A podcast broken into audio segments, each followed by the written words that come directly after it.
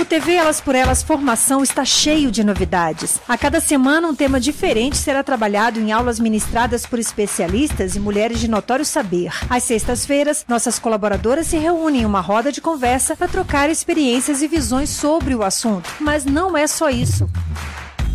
Como você já sabe, o objetivo do nosso programa é preparar e formar mulheres para a disputa política. Por isso, convidamos companheiras de todos os cantos do país para compartilhar suas histórias e trajetórias com a gente. Então anota aí, de segunda a sexta, a partir das quatro da tarde, tem TV Elas por Elas Formação na TV PT.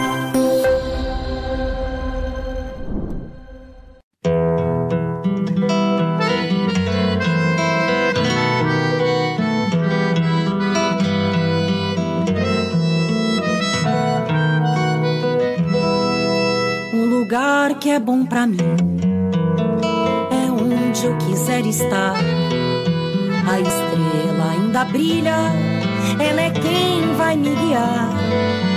Ser guerreira é minha sina, batalhando pra vencer. Tenho voz pra ser ouvida, tenho sonhos pra viver. Não vão mais conseguir me anular, me calar me impedir de cantar e lutar. Seja em casa, no campo, na rua ou na praça. Chega de mordaça, agora eu vou falar. Porque eu sou mulher pra fazer acontecer delas. São elas por elas, ocupando os espaços de poder. O tema desta semana é Mulheres e Ruralidades, e quem preparou a primeira aula para a gente foi a Luísa Dulce, do Coletivo Agrário do PT. Olá, companheiras. Sou Luísa Dulce, que integra o Coletivo Agrário do PT e também o Conselho Curador da Fundação Perseu Abramo. Estou muito feliz de estar aqui com vocês e falar um pouquinho né, do tema da semana da TV Elas por Elas. Estamos gravando essas aulas sobre as mulheres do campo, das florestas e das águas, também para pensar a aliança campo-cidade, a relação das mulheres do campo com as mulheres da cidade. E eu vou dar duas aulas aqui nesse módulo. Né? A primeira aula vai ser sobre a questão agrária e o direito à terra das mulheres. Né? Então, vamos falar sobre a questão da concentração da terra e como a concentração da terra está na raiz das desigualdades do Brasil, né, e por que isso é um problema. Quem são as mulheres rurais? Vamos conversar um pouquinho sobre quem são as mulheres rurais. Trazer dados né, sobre o acesso à terra das mulheres no Brasil e no mundo, né, sobre essa desigualdade fundiária de gênero. E, finalmente, pensar algumas, alguns elementos que também vão ser tratados nas próximas aulas sobre o que fazer e como mudar essa situação. Né? Então, muito brevemente, retomar né, uma questão que já é clássica, mas da questão agrária, né, da concentração fundiária é, no Brasil, né, rural e urbana, e pensar né, que a terra, a terra é um fator de produção, né, junto com o capital e o trabalho, a gente fala então terra, capital e trabalho são os três fatores de produção, mas a terra também é reserva de valor e a terra também é fonte de poder, né? Então, a concentração da terra está diretamente ligado à concentração de poder no Brasil, no mundo, historicamente, né? A gente sabe que a lei de terras, né, que foi a lei que dividiu primeiramente as terras no Brasil, é de 1850, portanto, ela é anterior à abolição da escravidão que aconteceu em 1888. Esse é um dado muito importante da gente trazer, porque a gente sabe, então, que a terra, né, e a, a lei de terras, ela aconteceu antes da abolição, ou seja, antes dos negros terem ficarem livres. E isso explica muito né, o fato da gente ter uma população negra, pobre é, e marginalizada no Brasil até hoje. Né? O fato da gente ter as terras tão concentradas no nosso país, concentradas nas mãos de poucas pessoas, que são em geral homens brancos, né, é, com muito poder. Então, esse é um elemento fundamental. Lembrar também que a terra está na fonte, né, então, dessas desigualdades e que as desigualdades devem ser vistas a partir de uma ideia de matriz, né? com vários componentes, o componente racial, o componente de gênero, o componente do território, né, o componente etário. Então, nós vamos dar uma passada também em torno disso e olhar quem são as mulheres é, que têm menos poder e menos terra no Brasil. Né? Queria começar é, retomando, então, quem são, quando a gente fala das mulheres rurais, quem são as mulheres rurais? Né? No Brasil, em geral, a gente vê uma divisão aí, quando a gente estuda essa questão agrária, entre agronegócio e agricultura familiar e camponesa, mas a gente sabe que existe um espectro né, de, de condições de acesso à terra entre o, o, grande latifúndio e o minifúndio, né, ou agricultura familiar, ou as mulheres sem terra, ainda poderíamos dizer, né? Então, primeiro, acho que é, é importante a gente falar que, o, que o, o, campo no Brasil, né, o, o, rural, o campo, as florestas e as águas, é, são, a gente está falando de uma diversidade enorme, né, uma diversidade de biomas, de sujeitos, de paisagens, né, de fauna, fauna e flora e de formas de condição de acesso à terra. Né? Nós temos a Lei da Agricultura Familiar, que é a Lei 11326 de 2006, que fala sobre quem são os sujeitos da agricultura familiar, né? Reconhece, então, a diversidade desses sujeitos, é, que fala de camponeses, acampados, assentados da reforma agrária, povos indígenas, quilombolas, toda a diversidade de povos e comunidades tradicionais, e as mulheres também expressam essa diversidade, né? Temos mulheres rurais do campo, das florestas, das águas, indígenas, quilombolas, com terra, sem terra, com pouca terra, com muita terra, então é importante a gente começar reconhecendo essa diversidade das mulheres, né? Mas reconhecendo também que é, essa desigualdade de gênero no acesso à terra, ela é histórica e ela é permanente no Brasil, né? Falamos de mulheres sem terra, mulheres com terra, mas a gente sabe que a maior parte das mulheres que, que são proprietárias rurais no Brasil são proprietárias de terras menores, né? Ou, ou pequenas propriedades, né?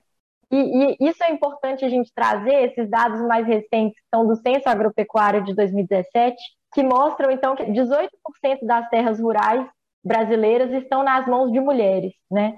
Isso eram cerca de 12% no censo de 2006, ou seja, houve um aumento, mas ainda 80% das terras brasileiras estão concentradas na mão de homens. E tem outros dados que a gente precisa desagregar desse censo agropecuário, né, que mostra ainda essa desigualdade no acesso à terra, é de que as mulheres, apesar de serem proprietárias de 18% das terras, das propriedades, né, essas terras ocupam apenas 8% do território, ou seja, as mulheres são proprietárias de terras de, de pequena escala, né?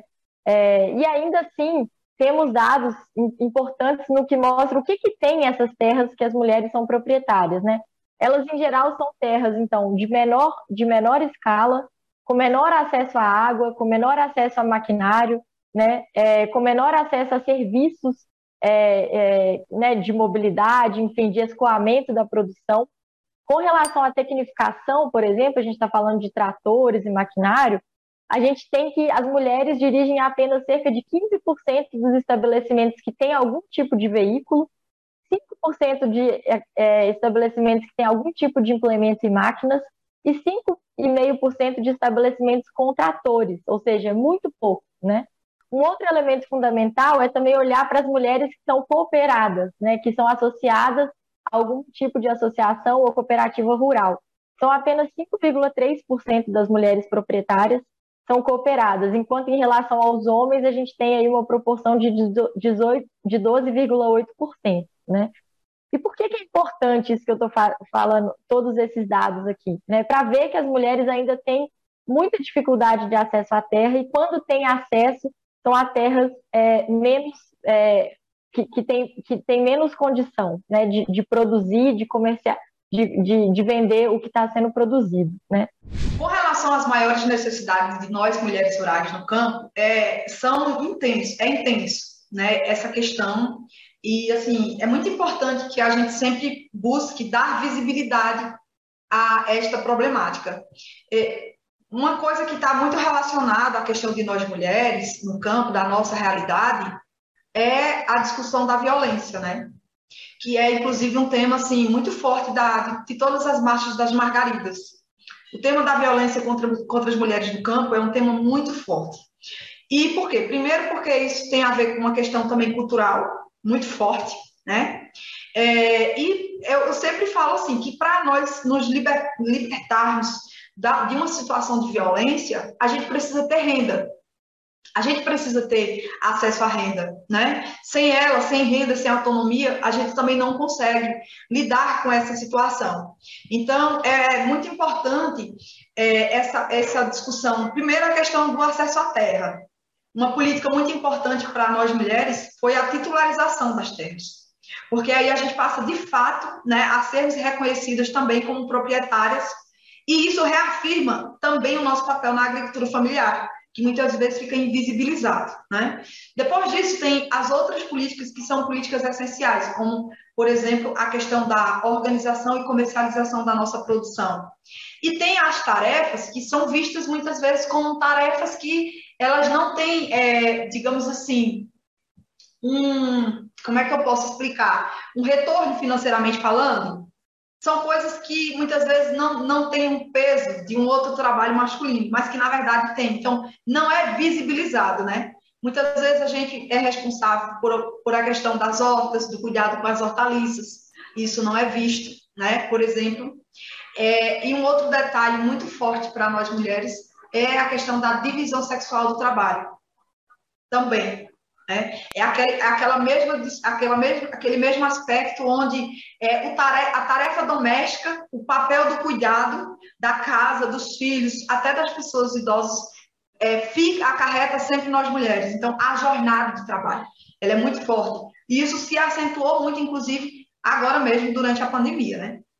E isso não é uma questão que acontece só no Brasil. A gente tem dados da ONU né, que mostram é, a desigualdade fundiária de gênero né, que, que mostram que dos 194 países associados à Organização das Nações Unidas, 102 países, ou seja, mais da metade desses países, convivem com algumas leis e práticas tradicionais que negam o direito à terra das mulheres, né?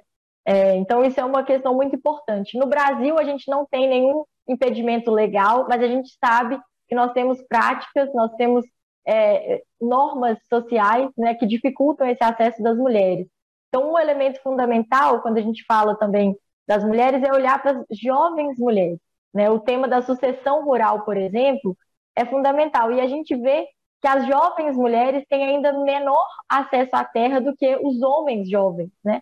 Ou seja, os pais, quando vão passar suas terras para os filhos, raramente escolhem as mulheres como sucessoras né, daquela atividade rural, da propriedade fundiária. Então, um outro dado importante que o Censo Agropecuário trouxe para a gente mostra que das pessoas com menos de 25 anos de idade, que são proprietárias de terras, 1,3% são homens e apenas 0,5% são mulheres. Né? Então, esse é um dado importante da gente trazer. E quando a gente olha para o panorama mais geral da concentração da terra no Brasil, a gente tem que 81% dos estabelecimentos agropecuários têm até 50 hectares, ou seja, são pequenos estabelecimentos, né? E eles ocupam 13% da área dos estabelecimentos rurais no Brasil. Agora, por outro lado, a gente vê que os estabelecimentos com mais de 2.500 hectares, e para quem não sabe, né, mais ou menos um hectare equivale a um campo de futebol, ou seja, estabelecimentos com 2.500 campos de futebol, são só 0,3% dos estabelecimentos, mas eles ocupam 32% das terras, ou seja, é uma concentração altíssima, né? E então, o que fazer né, para mudar essa situação? Eu acho que é uma questão que a gente precisa pensar, enfrentar o debate da reforma agrária, mas falar de uma reforma agrária popular, né, como vem sendo elaborada aí pelo Movimento dos Trabalhadores Rurais Sem Terra, o MST e outros movimentos de luta pela terra. O que, que é a reforma agrária popular? Né? Não é a gente defender a reforma agrária simplesmente porque ela vai desconcentrar terra e poder, e isso já seria um elemento fundamental, né? Como havia naquelas discussões nos, nos anos 50, né, da gente garantir a reforma agrária para evitar os inchaços dos centros urbanos. Mas hoje nós temos outras preocupações.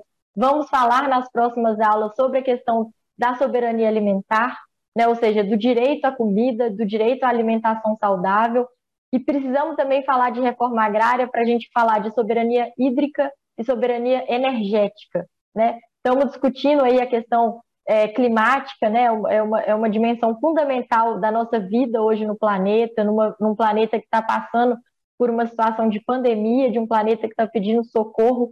Ou seja, a reforma agrária é também uma forma da gente se relacionar de uma outra forma né, com a terra, menos, uma forma menos predatória, né, que, que não superexplora ou que explora menos né, seres humanos e natureza. Então, dimensão, essa dimensão da reforma agrária popular é fundamental. Eu considero a reforma agrária uma política estruturante para a garantia da segurança né, e soberania alimentar, porque uma vez que a gente tem pessoas com terra, a gente tem pessoas trabalhando naquela terra e é, contribuindo com é, a produção de alimentos saudáveis para o nosso país. Então, é importante sempre considerar esse, esse elemento, né? É, e outra questão é que quando você tem acesso à terra, a partir daí você também vai ter acesso às outras políticas para que você possa produzir naquela terra, para que você possa viver naquela terra, né? Então esse tema, o tema do, da reforma agrária é um tema assim muito forte nas nossas pautas enquanto mulheres rurais, enquanto mulheres do campo. É um tema do conjunto dos agricultores e agricultoras, mas é um tema ainda muito forte nas nossas lutas enquanto trabalhadoras rurais. Justamente por isso, porque sem terra a gente não consegue permanecer no campo. Sem terra, a gente não consegue produzir no campo. Né? Sem terra, a gente também não vai conseguir ter outras políticas públicas que são muito importantes para a gente viver com dignidade e com qualidade de vida. E ainda tem as, as outras questões do machismo, né? Ter o direito à terra, conquistar uma terra é, de certa forma, um ato de libertação, um ato de autonomia. Eu digo isso por uma situação real da minha casa. É, hoje, a, é, a, gente são 17 famílias. Dessas 17, apenas a minha mãe é mãe solteira, era mãe solteira, né, na época, é, sem, sem um, um, esposo, sem um homem em casa, sem a figura masculina. E por isso minha mãe enfrentou outros, outros desafios também. Por exemplo, ah, ela não tem marido. Será que ela realmente vai produzir nessa terra mesmo? Né? Ou seja, só pelo fato dela ser mulher. E aí é, ainda tem esse outro aspecto, esse outro aspecto que quando a gente luta por essa política pública, isso também tem que se levar em conta. Então, afirmar o direito de nós mulheres à terra é essencial e para mim é esse ato, né, esse ato revolucionário e esse ato também que acaba dando um passo tão importante para a gente, que é a questão da autonomia. Precisamos também falar é, da questão da política de regularização fundiária. A gente sabe né, dos, dos milhares de posteiros que ocupam pequenas propriedades de terra é, em todos os biomas do Brasil, mas especialmente na região da Amazônia, e a gente precisa regularizar essas terras, né, para que as pessoas tenham condição e estabilidade de produção. E aí nós não estamos falando de regularização de terra grilada, né? Nós estamos falando de regularização de terra de posteiros que estão nesses lugares há muito tempo, né? Produzindo, é, gerando renda, distribuindo riqueza ali nas suas regiões. Quando falamos também de política de, de, né, de direito à terra, direito ao território, precisamos falar de demarcação de terras indígenas e quilombolas, esse é um outro elemento fundamental né, de garantir o direito à terra, de falar de reservas extrativistas, né, com a ocupação e a presença dos povos e comunidades tradicionais e das mulheres, sobretudo, garantindo aí a continuidade das, das formas de relação com o solo, com a vida, né, com a sociobiodiversidade. E a garantia desse direito é fundamental e tem que estar acompanhado, né? Então a gente está falando não só de regularização fundiária, e de reforma agrária, mas que venha acompanhado com a titularização das mulheres. E à medida que a gente prioriza né, as mulheres, dá o título da terra às mulheres, como aconteceu no Minha Casa Minha Vida, a gente abre possibilidade para que essas mulheres tenham acesso ao crédito, ao fomento, né, assistência técnica e extensão rural, a comercializar a sua produção por meio de compras públicas, como é o Programa de Aquisição de Alimentos, o PAA, e o Programa Nacional de alimentação escolar, como é o PENAI, e comercializar também né, para o mercado privado, para as feiras, é, enfim, para os mercados é, das cidades, isso é muito importante. Né? As mulheres precisam ter o seu direito à terra garantido para que elas possam produzir e escoar a sua produção. Então, isso é um pouquinho do que precisa ser feito. A gente precisa olhar para as mulheres, olhar para os sujeitos em toda a sua diversidade e pensar numa política a partir de uma ideia sistêmica, né, que dê conta desse, de todos esses desafios que a gente está vivendo, E nas próximas aulas a gente vai explorar outros elementos desse debate, né? Pensando a comida saudável como um direito de todas, né? Quem são as mulheres que produzem, mas também as mulheres da cidade, né? E a população da cidade que consome esses alimentos. Falar um pouco da agroecologia, desse modo de produção da agroecologia do combate aos agrotóxicos e falar, finalmente, da questão das políticas públicas já construídas, né, de apoio às mulheres rurais, e uma nova geração de políticas que precisa ser construída para garantir esses direitos. É, primeiro também cumprimentar Selma, cumprimentar Célia, Luísa, vou encontrá-las por aqui também, né, nessa nossa batalha das ideias, né, fundamental nesse momento que a gente vive é, no nosso país. É, eu queria também, né, primeiro, é, fazer esse resgate, né, e mostrar o quanto o processo né, do acesso e do direito à terra, e para além da terra, inclusive do território, dos bens né, que fazem parte desses territórios, é, da biodiversidade, das plantas, das sementes, dos recursos, da água, é, como isso, é, historicamente, no nosso país é, foi desigual, né? Tem uma distribuição desigual e é, tanto a lei né, de terras que Luísa comenta e trouxe, e outras leis sempre primaram por, por, um processo de concentração, né? O nosso país é um país que tem uma alta concentração da terra, e essa terra sempre teve é, concentrada na mão das elites, né? Elites brancas, elites de homens, né? E esse processo, o quanto foi excludente para a grande população a maioria da população brasileira, população negra e também as mulheres, né? E aí, nesse sentido é, histórico desse processo, é, trazer alguns dados, né, que mostram e que, que reverberam até, ainda até hoje, né? Quanto a nós mulheres somos alijadas do processo de é, posse da terra, mas para além também da posse da terra, inclusive da decisão, né? Porque não basta também ter a posse ou a propriedade da terra, mas inclusive decidir, né? Ter o poder e as condições para decidir sobre o uso da terra, sobre as formas de produção é, e como trabalhar os recursos, os bens é, naturais, os bens comuns que se encontram sobre essa terra, né? Então, tem alguns dados que demonstram né, que nós mulheres é, só te, tivemos acesso a aproximadamente só 13% né, das mulheres no Brasil tem é, o, o, nome, né, o título da, da propriedade da terra em seu nome, né, é, com a lei de 2003 que foi constituída também a partir de muita luta, de organização dos coletivos de mulheres, das mulheres dos movimentos sociais de luta pela terra, conseguiu-se né, a o direito a, e também a obrigatoriedade que, sobretudo, nos é, assentamentos da reforma agrária, a titularidade fosse conjunta, né, é, entre o marido e a mulher, e isso ampliou um pouco esse número é, de 13%, contudo, ainda é muito desigual, né, o acesso é, das mulheres à posse da terra. Então, como que a gente também trabalha uma perspectiva de uma reforma agrária, onde as mulheres tenham acesso à terra, mas também, para além do acesso à terra, ao território, o direito, né, o direito de decidir como plantar, como produzir, sobre políticas públicas específicas, né. Então, acho que essas são demandas fundamentais quando a gente pensa em reforma agrária popular e integral. Muito, muito obrigada, Eridiane. Agora vamos ouvir a Célia sobre a reforma agrária popular. Oi, Selma, obrigada. É, meus cumprimentos aqui a você, é, parabéns aí por esse belíssimo trabalho, a Luísa, a Iridiane, e acho que essa conversa aqui tem um, um, um que muito interessante, né, desse, desse encontro de ideias. É, ficando por último, eu acabo sendo um pouco mais complementar, né? Mas antes, Selma, eu só queria aqui atualizar um pouco a minha condição. Eu atualmente não estou mais na gestão da assistência técnica aqui na Bahia, mas continuo aqui na lida, é, seguindo aqui com vocês nessa caminhada.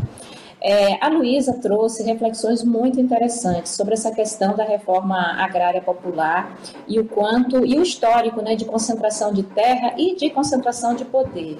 Aí, como bem Iridiane resgata, a dupla titularidade ela vem a provocar, questionar essa concentração né, do poder aí do, do título da terra Então, quando você diz que o título passa a ser conjunto, quando a, decisão é que o título passa a ser conjunto, a gente começa também a ter um pouco mais é, de autonomia dessas mulheres perante a propriedade, é, perante aí a gleba, aí a, a terra oriunda da, da reforma agrária ou de outra condição. É, eu gostaria de pontuar aqui que a reforma agrária, é, nessa perspectiva, ela não se encerra com o acesso da terra. Né? Então, tem um conjunto de políticas públicas que devem incidir sobre esse, esse caminhar, essa produção, esse desenvolvimento e essa vida nesses espaços. E aí eu acho que a gente tem que ter uma reforma agrária com essa ampla escuta, como bem nos trouxe a Luísa na sua aula, ouvindo todos os segmentos, ouvindo os movimentos gerais, os movimentos de, de, das mulheres, né? o, que é que, o que é que tem sido é, é, pautado com relação ao acesso à terra, com relação à reforma agrária, e com, sempre com esse pé na realidade. E aí eu só queria pontuar também um enorme desafio que está associado a isso nos tempos atuais, que foi exatamente o fim desses espaços de discussão das políticas públicas pelo governo Bolsonaro.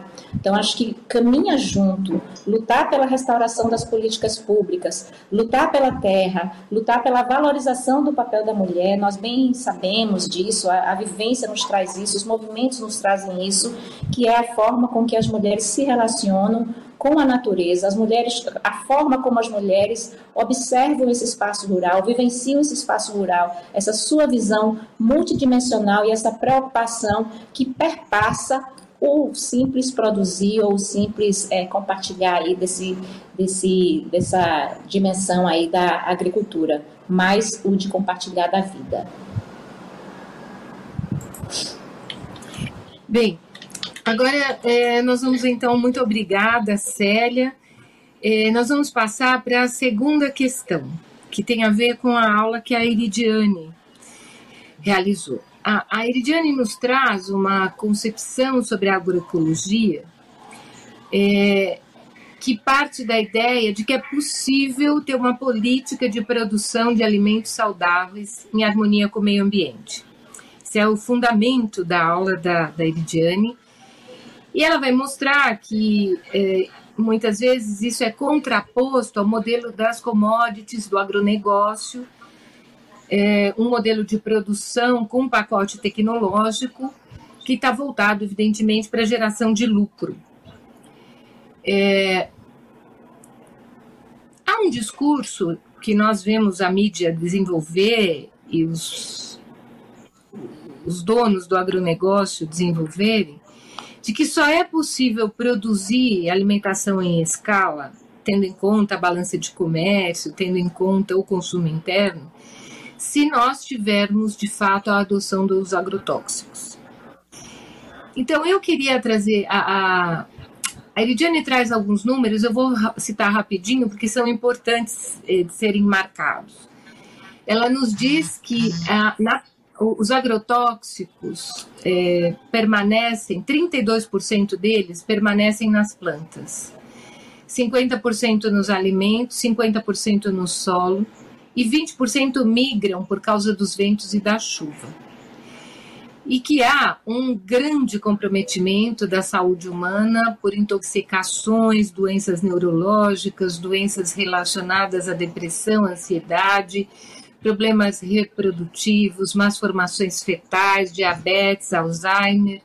Bom, diante deste quadro, é, a minha pergunta para você é como é que é possível produzir é, alimentos sem agrotóxicos a partir da agroecologia, levando em conta o que você diz, a co-construção é, que envolve pesquisa científica, acadêmica, conhecimentos ancestrais e tradicionais, participação popular e práticas democráticas.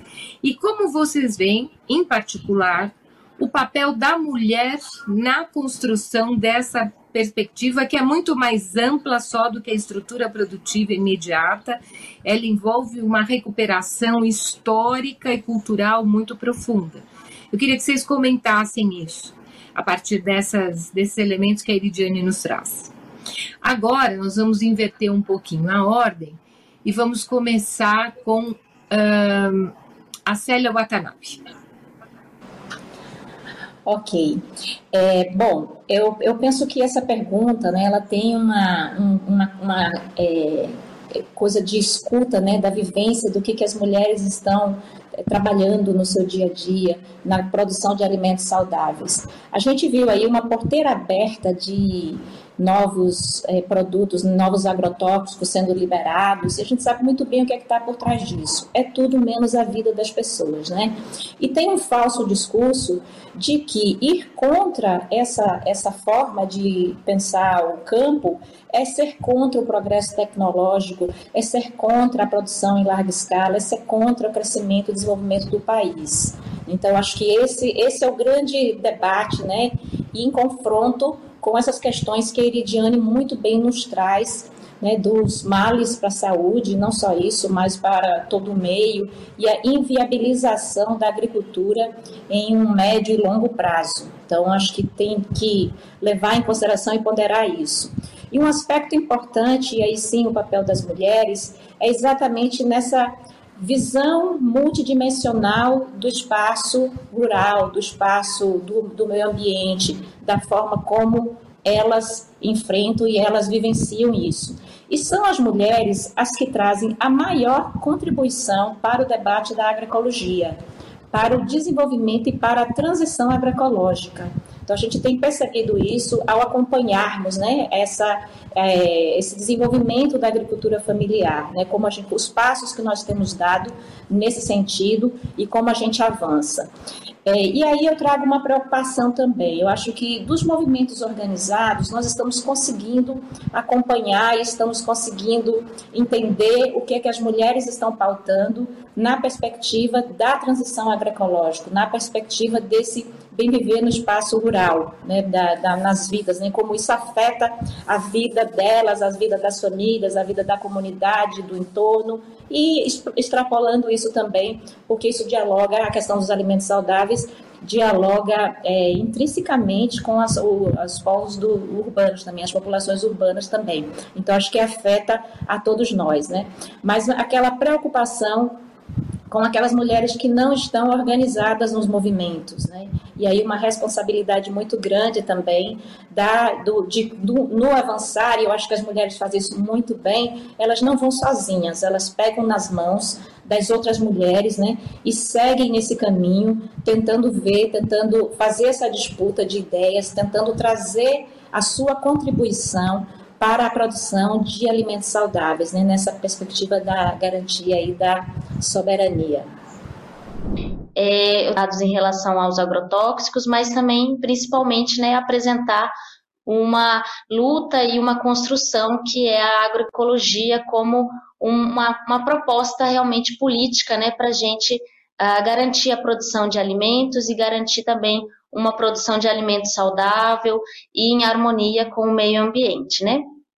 É, eu sei que já houveram aulas né, anteriores que trataram é, sobre o tema é, da, da, terra no Brasil, a concentração da terra, o modelo né, de produção e de desenvolvimento que historicamente foi constituído no Brasil, que é o agronegócio, né, e o que isso significa para a população brasileira, para os povos é, do campo, especialmente, né, mas também para a produção de alimentos, né, e como esse modelo, né, que foi, foi e ainda é a aposta é, do, no Brasil, tanto do ponto de vista do governo, do Estado, mas inclusive também é, das elites brasileiras, né, nessa aposta dessa produção do agronegócio que uh, prevê né, produzir uh, commodities, né, mercadorias para exportação, para geração de lucro e não a produção de alimentos, né, que geram alimento para o povo brasileiro e também para outros países, né, essa aposta é, desse agronegócio que tem uma forma e um modelo também de produção, né, que a gente chama de pacote tecnológico, né, um pacote tecnológico uh, que tem várias uh, itens, né, que fazem parte desse modelo de produção que também é, tem muito na intencionalidade de gerar lucro é, para as grandes corporações que são produtoras desses itens, dessas uh, que fazem parte desse pacote, que tem um discurso né, hegemônico de que a única forma de produzir alimentos possível é a partir desse modelo tecnológico. E um desses itens, e que a gente, eu gostaria de trazer aqui, e a gente aprofundar um pouco inicialmente, antes da gente entrar na discussão de agroecologia, é a gente falar sobre os agrotóxicos, né? Então, é, tem esse discurso e essa é, percepção de que só é possível produzir alimentos é, utilizando agrotóxicos, né? Utilizando é, herbicidas, fungicidas, pesticidas das mais variadas é, formas, né, de agrotóxicos, de venenos para garantir a produção de alimentos, né? Desde a década de 60, com a Revolução Verde e a implantação desse pacote tecnológico, mas a gente, nos últimos anos, e especialmente no último governo, a gente tem passado por um amplo processo de flexibilização e ampliação, e eu diria, inclusive, de é, promoção né, da utilização ainda maior de agrotóxicos é, no campo e na produção, é, na produção do agronegócio, né? E o que tudo isso impacta né, na vida uh, das pessoas e no meio ambiente, né? Então a gente teve aí e tem tido e está vivendo, inclusive, é, nesses últimos dias também, um processo de discussão de flexibilização da legislação brasileira no sentido uh, de poder ampliar ou permitir maior, uma maior utilização desses agrotóxicos, né? E nesse sentido, a gente tem chamado é, a essa, essa flexibilização do pacote do veneno, né? Então já existia um PL, né, uma proposta de lei de 2002, que é o PL 6299, que está sendo discutido e atualizado, e já está em discussão no Congresso para ampliar essa flexibilização. Mas, para além dessa proposta, dessa discussão no legislativo, o executivo já vem é, realizando várias iniciativas que, na prática, já está colocando é, em funcionamento o que se prevê nesse PL, nesse pacote é, do veneno, né, que a gente está chamando, né? E aí, nesse sentido do que o governo, né, o Estado brasileiro já vem fazendo, é, o executivo já vem fazendo é, na prática, é, a gente, eu queria trazer aqui alguns dados que exemplificam e que deixam muito nítido essa, essa, essa flexibilização que já está acontecendo nos órgãos é, do Estado, né? Desde que Jair Bolsonaro assumiu a presidência, o número de agrotóxicos registrados no Brasil bate recordes todos os anos. Em 2019, foram 474 novas substâncias. Em 2020, 493.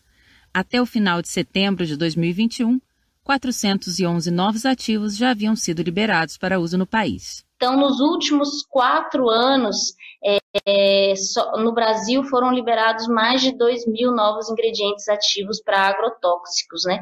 Então, isso é uma chuva de agrotóxicos, tanto no meio ambiente, quanto nos alimentos, quanto na mesa dos brasileiros e das brasileiras, né? Então, isso é, é uma das ações né, que o governo é, tem feito nesses últimos anos. É, e aí, nesse sentido, é, várias é, substâncias, né, agrotóxicos que foram é, banidos em outros países pelo alto grau de é, nocividade à saúde humana, como o 2,4-D, glifosato, paraquat, né, é, foram foram é, permitida a manutenção da utilização desses agrotóxicos no Brasil, né? Também como uma forma é, de seguir, né? Utilizando esses agrotóxicos na produção agrícola, né? Mas a gente sabe que há vários estudos, já várias pesquisas que já confirmam, né? O risco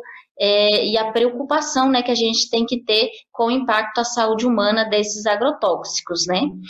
É, em relação a, a, outras mudanças previstas nesse pacote em relação à legislação, é, está também né, uma mudança em relação à avaliação toxicológica do uso né, desses agrotóxicos, ou seja, somente é, considerar um agrotóxico para não, para não utilização quando se comprove que ele tem algum tipo de efeito agudo à saúde humana. Isso quer dizer o quê?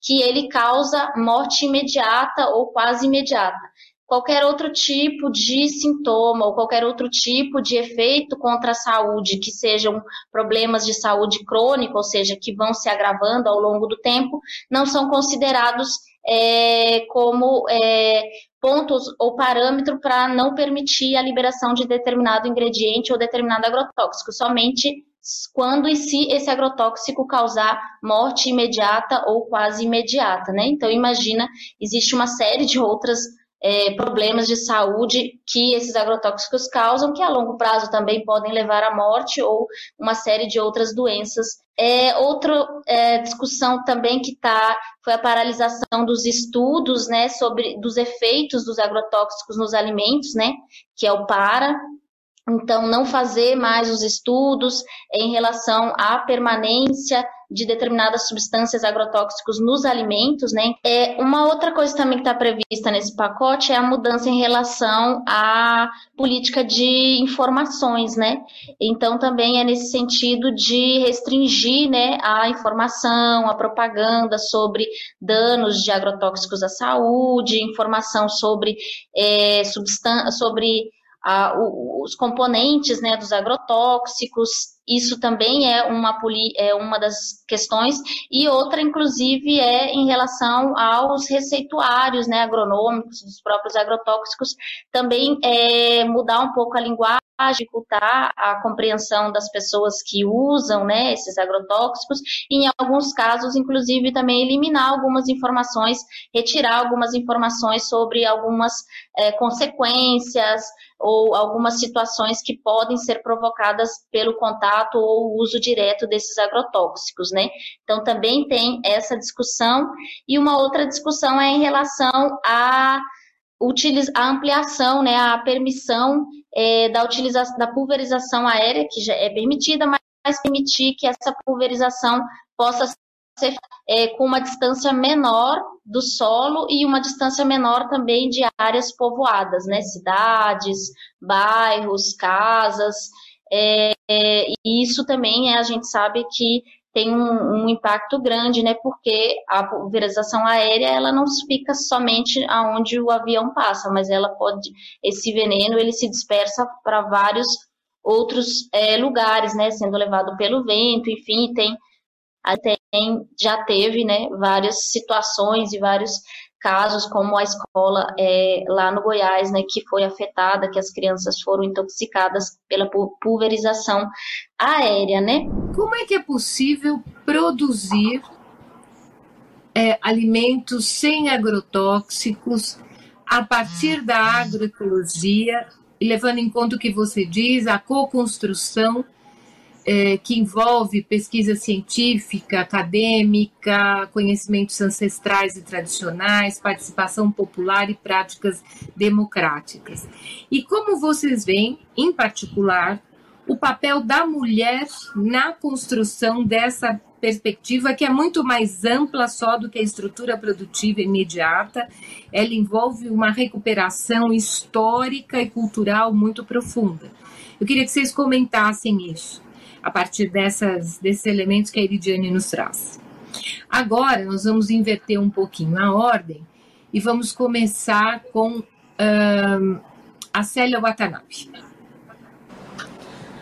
Ok. É, bom, eu, eu penso que essa pergunta, né, ela tem uma, uma, uma é, coisa de escuta, né, da vivência, do que, que as mulheres estão trabalhando no seu dia a dia, na produção de alimentos saudáveis. A gente viu aí uma porteira aberta de novos é, produtos, novos agrotóxicos sendo liberados, e a gente sabe muito bem o que é que está por trás disso. É tudo menos a vida das pessoas, né? E tem um falso discurso de que ir contra essa, essa forma de pensar o campo é ser contra o progresso tecnológico, é ser contra a produção em larga escala, é ser contra o crescimento e desenvolvimento do país. Então, acho que esse, esse é o grande debate, né? E em confronto com essas questões que a Iridiane muito bem nos traz né, dos males para a saúde, não só isso, mas para todo o meio, e a inviabilização da agricultura em um médio e longo prazo. Então, acho que tem que levar em consideração e ponderar isso.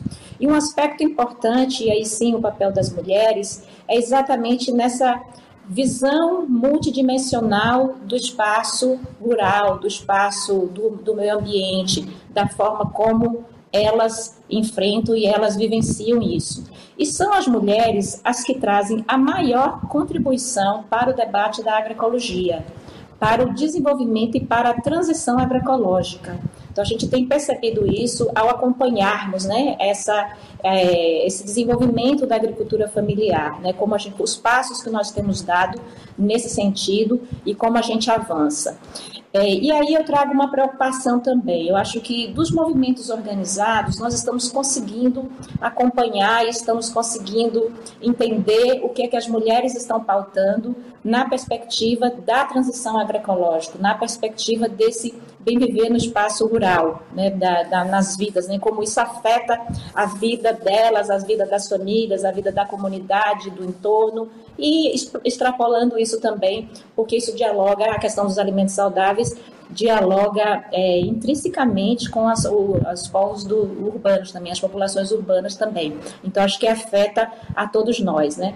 Mas aquela preocupação com aquelas mulheres que não estão organizadas nos movimentos, né? E aí uma responsabilidade muito grande também da, do, de, do, no avançar, e eu acho que as mulheres fazem isso muito bem, elas não vão sozinhas, elas pegam nas mãos das outras mulheres, né? E seguem nesse caminho, tentando ver, tentando fazer essa disputa de ideias, tentando trazer a sua contribuição para a produção de alimentos saudáveis, né, nessa perspectiva da garantia e da soberania.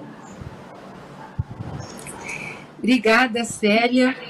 É, e agora vamos ouvir a Luísa sobre isso, é, retomando aí essa ideia de que a, a transição agroecológica envolve também uma transição ecológica global. É isso um pouco que a Célia nos traz e que é importantíssimo desenvolver nessa conversa. Com você, Luísa. Thelma, queria retomar aqui um, um, né, o, que a, o que a Célia disse, é que nesse modelo é, baseado no uso de agrotóxicos, de veneno, né, de monoculturas, o que está em jogo é tudo menos a vida das pessoas. E como a gente quer colocar a vida das pessoas em primeiro lugar, né, garantir a vida, acho que é isso que, que a humanidade precisa fazer e nós aqui do campo da esquerda lutamos muito por isso é, precisamos pensar de onde está vindo a, a, preservação da vida. Né? A, primeiro, pela produção de alimentos, e não estamos falando aqui apenas de produtos, de mercadorias, de commodities, né? mas verdadeiramente de alimentos. E sabemos a contribuição das mulheres né, para a produção de alimentos diversificados, para a produção de verduras, de legumes, frutas, enfim, de grãos que não são essas commodities que estão indo né, para exportação, para a China, etc. Então, se a nossa produção é, se a nossa preocupação é a produção de alimentos com a preservação da sociobiodiversidade, e aqui eu queria dar muito destaque à questão da água, né, que é fundamental, nós precisamos é, tornar todo o nosso sistema em torno desses princípios. Os agrotóxicos eles foram desenvolvidos pela ciência, né, também pela ciência comprometida com as corporações. Nós precisamos usar as nossas empresas públicas, as nossas universidades, as nossas escolas, famílias agrícolas, enfim, todo o nosso sistema de pesquisa e extensão tem que estar voltado para esse modelo produtivo que é o modelo que garante a vida, né? É, e aí estamos em choque muito diretamente, precisamos enfrentar o que é o modelo baseado na monocultura, né? na monocultura produtiva, que também é uma monocultura de pensamento. É nesse sentido que a diversidade das mulheres, é, né, que as mulheres sempre cultivaram, até porque ficaram excluídas desse modelo da, da Revolução Verde, né, que foi muito, que padronizou a nossa forma de produzir, que, que vem padronizando o, a nossa dieta alimentar cada vez mais, né, as mulheres puderam preservar um pouco dessa diversidade, puderam preservar as sementes crioulas, preservar as formas é, tradicionais de produção, e nós precisamos colocar a ciência em diálogo com esses conhecimentos tradicionais e potencializar esse modelo produtivo né, que garante vida, que garante comida saudável na mesa de quem mora no campo e quem mora na cidade. Né? Eu acho que é por aí que a gente precisa pensar essa relação com os agrotóxicos, com a agroecologia, são essas questões que eu penso que são fundamentais. Do ponto de vista da organização das mulheres do campo das águas e das florestas, no entanto, importava e importa identificar o que as unifica, o que as une na luta. Um dos aspectos relevantes nesse sentido é a saída da invisibilidade. É a luta pelo reconhecimento da sua condição de trabalhadora, da sua condição, da sua identidade de mulher rural. As mulheres que habitam o espaço urbano quase sempre se deslocam de suas residências para o seu local de trabalho, tendo bem delimitado esses dois espaços. No caso das mulheres do campo das águas e das florestas, o trabalho produtivo e o trabalho reprodutivo quase sempre acontecem no mesmo espaço com um agravante. Na maioria das vezes, nenhum nem outro é considerado trabalho, agravando ainda mais a identificação, o reconhecimento da sua condição de trabalhadora, de mulher rural. Nós, nós somos 70% dos cooperados, somos 272 cooperados na Coopercook e 70% são mulheres. E assim, isso se deu é, também por, pelo fato da geração de renda né? Por essas mulheres conseguirem coletar um umbu, coletar as frutas, transformar em produtos e conseguir comercializar. Então, isso foi o que de fato transformou a vida delas nas comunidades. Né? Então, nesse formato, né, a agricultura familiar tem um papel importantíssimo para a transformação da vida das mulheres. É, porque todo o processo de formação, toda a base é muito importante, mas se não tem uma garantia de renda para essas mulheres, infelizmente, a gente não tem como manter é, esse empoderamento feminino. É quase que, que difícil, assim. Então, é, e o que contribui muito para que a, a, agricultura familiar se fortaleça são as políticas públicas, né? São é, é esse esse olhar do Estado, né? Esse olhar do governo para com a, a agricultura familiar e compreender de que é de fato uma parcela da sociedade é, que transforma a vida mesmo da, das pessoas. O longo processo de redemocratização do país no período durante e pós-ditadura militar contou efetivamente com a participação das mulheres rurais, das mulheres urbanas, sejam nas questões específicas de fortalecimento do seu segmento e do seu movimento social, sejam nas questões gerais, cuja pauta gravitava em torno da luta pelos direitos, pela ampliação dos direitos sociais, pelo direito à previdência, direito à sindicalização, da luta contra a fome, contra a pobreza, contra a caristia, contra o analfabetismo, da luta pela terra. É, esse, eu gostaria também de lembrar aqui que em 1986 é, nós elegemos a Assembleia Constituinte com a tarefa de escrever a Carta Magna, o que aconteceu e foi promulgada em outubro de 1988, e de lembrar que esse processo foi de intensa interlocução da sociedade civil com a Casa Legislativa. É, várias emendas populares foram apresentadas e muitas delas ultrapassaram a marca de um milhão de assinaturas. Essa década de 1980, ela tem essa marca dessa mobilização é, social intensa né, da, da população brasileira.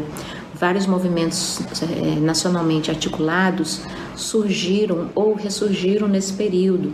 É, poderíamos citar aqui o MST, a CUT e o Movimento de Mulheres Trabalhadoras Rurais.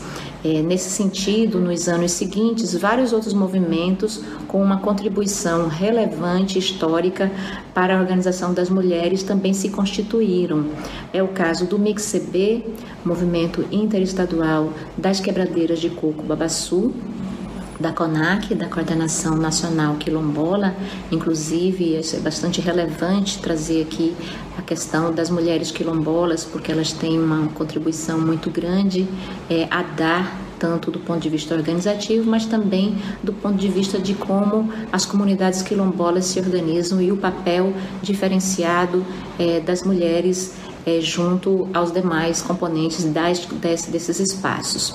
Também o movimento de mulheres camponesas, o movimento de pequenos agricultores, o MPA, o movimento camponês popular, a FETRAF, enfim, um conjunto de movimentos que constituem esse processo e que muitas de vocês que nos acompanham aqui vão se identificar como participantes de um deles ou de articuladoras de um deles ou até mesmo muito próximas, né, e se aproximando, enfim. Eu acho que é, é do ponto de vista da organização histórica das mulheres, nós não poderíamos trazer nada que não fosse é, é, que, que, não tivesse essa marca é, da importância da organização nesses espaços. É, uma outra questão, e aí vai muito mais voltado para os movimentos gerais, é que mesmo as mulheres sendo tendo essa participação ativa Afinal de contas, nós somos a metade da população brasileira e que, se olharmos para o campo, as águas e as florestas, representamos quase a metade, em torno de 47 das, da, dessa população é composta por mulheres, mas é, ainda é desvantajosa a questão da representatividade dos segmentos. As mulheres acabam ficando em um segundo plano, né? e, mas esse cenário tem mudado. É, então, eu queria que é, relembrar né, e, e, pontuar a importância que foi o Partido dos Trabalhadores iniciar o debate da participação das mulheres. Então, o final dessa década de 1980 e o começo da seguinte traz esse conteúdo para a agenda do partido. Então, em 1991, o PT aprovou a cota de 30% de participação das mulheres em todas as instâncias e em 2011 aprovou a sua paridade. É, isso traz um, isso é muito relevante porque influenciou que outros movimentos também o fizessem. Então, a Central Única dos Trabalhadores seguiu nesse caminhar e aprovou a cota de 30% em 1993 e aprovou a paridade um ano após o, o PT, ou seja, em, mil, em 2012. Vários outros movimentos, vários outros espaços também fizeram essa discussão, também aprovaram como um regramento de funcionamento da instância a participação das mulheres. Inclusive, boa parte dessas estruturas tem aí a sua secretaria de mulheres atuantes. É, isso é importante a gente sempre trazer porque, de uma maneira geral, nós somos subrepresentadas. Então, se olharmos hoje para o Congresso Nacional, ocupamos apenas 15% das cadeiras. Então, a gente ainda tem um parlamento extremamente machista. E por isso é importante que as iniciativas como essa venham a fazer avançar a participação das mulheres em todos os espaços. Nesse caminhar, incorporamos a política pública na agenda do país. Os movimentos sociais, várias organizações não governamentais, governos do campo democrático e popular, pontuaram a necessidade da constituição dos espaços públicos de diálogo sobre as políticas públicas com qualidade, com participação efetiva e ampla da sociedade civil, de todos os segmentos, eh, na elaboração, no planejamento, na execução da política pública, em todas as etapas do ciclo da política pública e também no controle social, que acho que é um dos aspectos mais importantes, né, que é esse acompanhamento, monitoramento e fiscalização das políticas públicas. Então, nesse período, vários conselhos de políticas públicas foram criados, à exceção do Conselho Nacional dos Direitos da Mulher, que foi criado no período anterior, foi criado em 1985, mas vários outros foram criados também para garantir essa participação, né, para que todos os segmentos pudessem ser ouvidos e pudessem participar na execução da, das políticas públicas.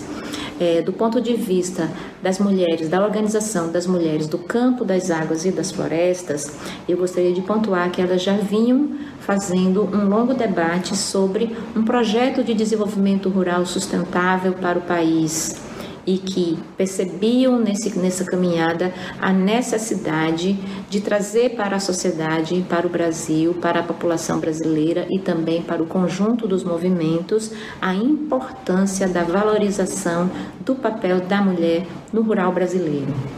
Eu acho que algumas sinalizações né, que precisam ser levadas em conta, a primeira delas, a gente já falou aqui, é de fato né, colocar a vida no, no eixo central do nosso projeto, que sempre foi, mas eu acho que a gente precisa agora ter algumas é, definições alguns caminhos, né, que precisam ficar que, que precisam ficar mais firmes e a questão da comida, eu acho que ela é fundamental, né? A superação da fome, ela precisa ser uma, uma questão permanente para nós. Não podemos, depois de ter saído do mapa da fome em 2014, agora em 2021, retomarmos essa situação de flagelo, né, de miséria tão grave que a gente está vivendo no nosso país.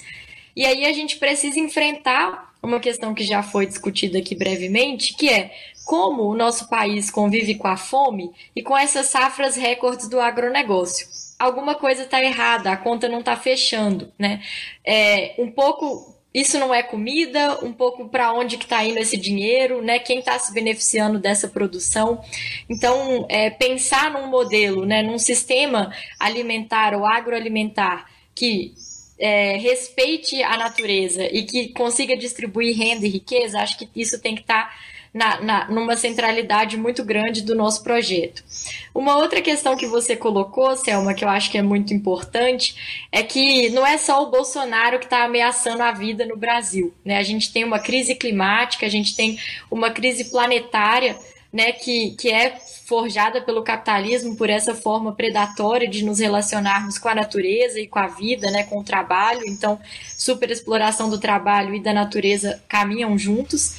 E como que a gente consegue estruturar um outro modelo de desenvolvimento né, baseado, por exemplo, no que você trouxe da transição ecológica. Também queria trazer aqui a dimensão do bem viver, né, que é muito importante, que podemos beber aí na fonte de, de irmãos nossos, de vizinhos latino-americanos que vêm exercitando esses princípios, esses valores, essas práticas do bem viver em políticas públicas, né, e colocar um pouco essa necessidade da gente pensar uma nova geração de políticas públicas, não só para o campo, mas também para as cidades, que sejam cada vez mais integradas. Né? A gente tem alguns exemplos, como é o PAA e o PENAI, que são políticas de compras públicas, que, são, que partem da ideia da integração. O próprio Bolsa Família também é assim.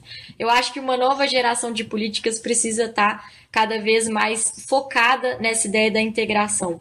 E para finalizar, eu queria só recuperar, a Selma falou muito aqui da Marcha das Margaridas, dizer que acho que não só né, para uma referência para o rural, mas a minha impressão hoje no Brasil é que a vanguarda da produção acadêmica, da produção social, né, da, dos movimentos populares, vem das mulheres, vem sobretudo das mulheres negras. Né? Eu acho que é para elas, é com elas que a gente tem que construir o caminho de reconstruir e transformar o Brasil. Então, a partir da diversidade das mulheres é de onde eu vejo que vai sair né, é, a, a, soluções para vários dos nossos problemas e que sejam construídas democraticamente. Muito obrigada, Luísa. Sua fala nos traz esperança, a, a possibilidade de transformação real. Então, Iridiane, diante disso, o que é a transformação a partir de um projeto do bem viver, da transição ecológica. Como você vê isso? Os desafios, né, postos para esse momento histórico são muitos, né? E, e são desafios de uma complexidade enorme, né? E de uma e, e de e são muito estruturais também, né? Acho que como Luísa trouxe na fala dela, a gente está vivendo uma crise, várias crises, né? Uma crise estrutural do capitalismo, mas um dentro, e dentro dela, dela uma série de crises, né? Uma crise é, alimentar, uma crise sanitária, ambiental, econômica e social, especialmente no nosso país, né? Então a gente vê é, de forma exorbitante, né? O crescimento dos dados é, do número das pessoas passando fome ou né, em condições já de um acesso à alimentação muito é, né, em condições já também de má nutrição, alimentos de má qualidade. A gente vê também o aumento dos preços dos alimentos semanalmente ou quase diariamente, assim como também o aumento do, da, do custo de vida, né, das questões básicas da vida, é, aumentando uma hiperinflação que a gente está vivendo, né, que impacta sobretudo as mulheres, as mulheres negras, né, que foram as mais na perca de empregos, na perca das políticas públicas, desses programas, né? Porque a gente vive um país extremamente desigual historicamente, né?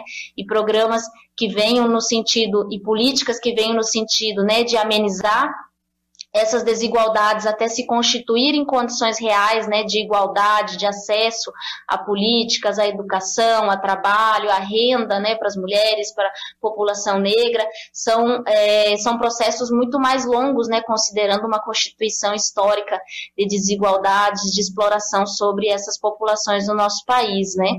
Mas eu acho que grande, os grandes desafios postos para nós mulheres, classe trabalhadora, população negra nesse momento, é, sobretudo, né, a derrubada desse governo fascista, neoliberal, que, que, que coloca, né, tanto do ponto de vista ideológico na sociedade, né, da construção, da derrubada não só de um governo, mas dessas ideias, né, dessas ideias fascistas, patriarcais, racistas, né, que estão colocadas na nossa sociedade é, e que se reverberam, né, nas políticas e nas uh, propostas desse governo, né? Então, acho que é muito fundamental que nós é, consigamos, nesse momento, fazer uma ampla articulação, né, das organizações sociais, processos de solidariedade, né, distribuição de alimentos nas periferias, de trabalho nas periferias, nos espaços rurais, né, com as mulheres negras, com as populações uh, rurais, faça grande processo de organização social, né, que essa organização social reverbere num processo, né, de mudanças, né, e de possibilidades de transformações como a gente conseguiu na década de 80, como se iniciou o processo de lutas sociais na década de 80 e que foi se avançando para a constituição de eh, governos e políticas e relações é, e diminuição da desigualdade no nosso país, né? Então, acho que isso está colocado. A gente teve aí uma luta muito grande no dia 20 de novembro, né? Que foi fundamental. A gente vai ter uma nova luta fundamental agora, protagonizada pelas mulheres, no dia 4 de dezembro. Eu acho que esses são os processos, né? De alianças, de unidade de todas as forças populares, de todas as forças de esquerda e progressistas, para a gente conseguir é, avançar né, e poder é, primeiro tirar isso que a gente tem aqui nesse meio de campo e conseguir possivelmente futuramente ir avançando numa retomada é, de, de, um, de um projeto né, mais popular para o Brasil, de um projeto de políticas públicas que pensem é, na igualdade, que pensem né, centralidade dos sujeitos da classe trabalhadora, especialmente as mulheres e as mulheres negras. O TV Elas por Elas Formação de hoje fica por aqui, mas na semana que vem estaremos de volta para falar de direitos humanos. Quem preparou as aulas para gente foi a ex-ministra dos Direitos Humanos, Ideli Salvati. Você encontra todos os nossos programas na playlist TV Elas por Elas Formação no canal da TVPT no YouTube e em formato de podcast no Spotify.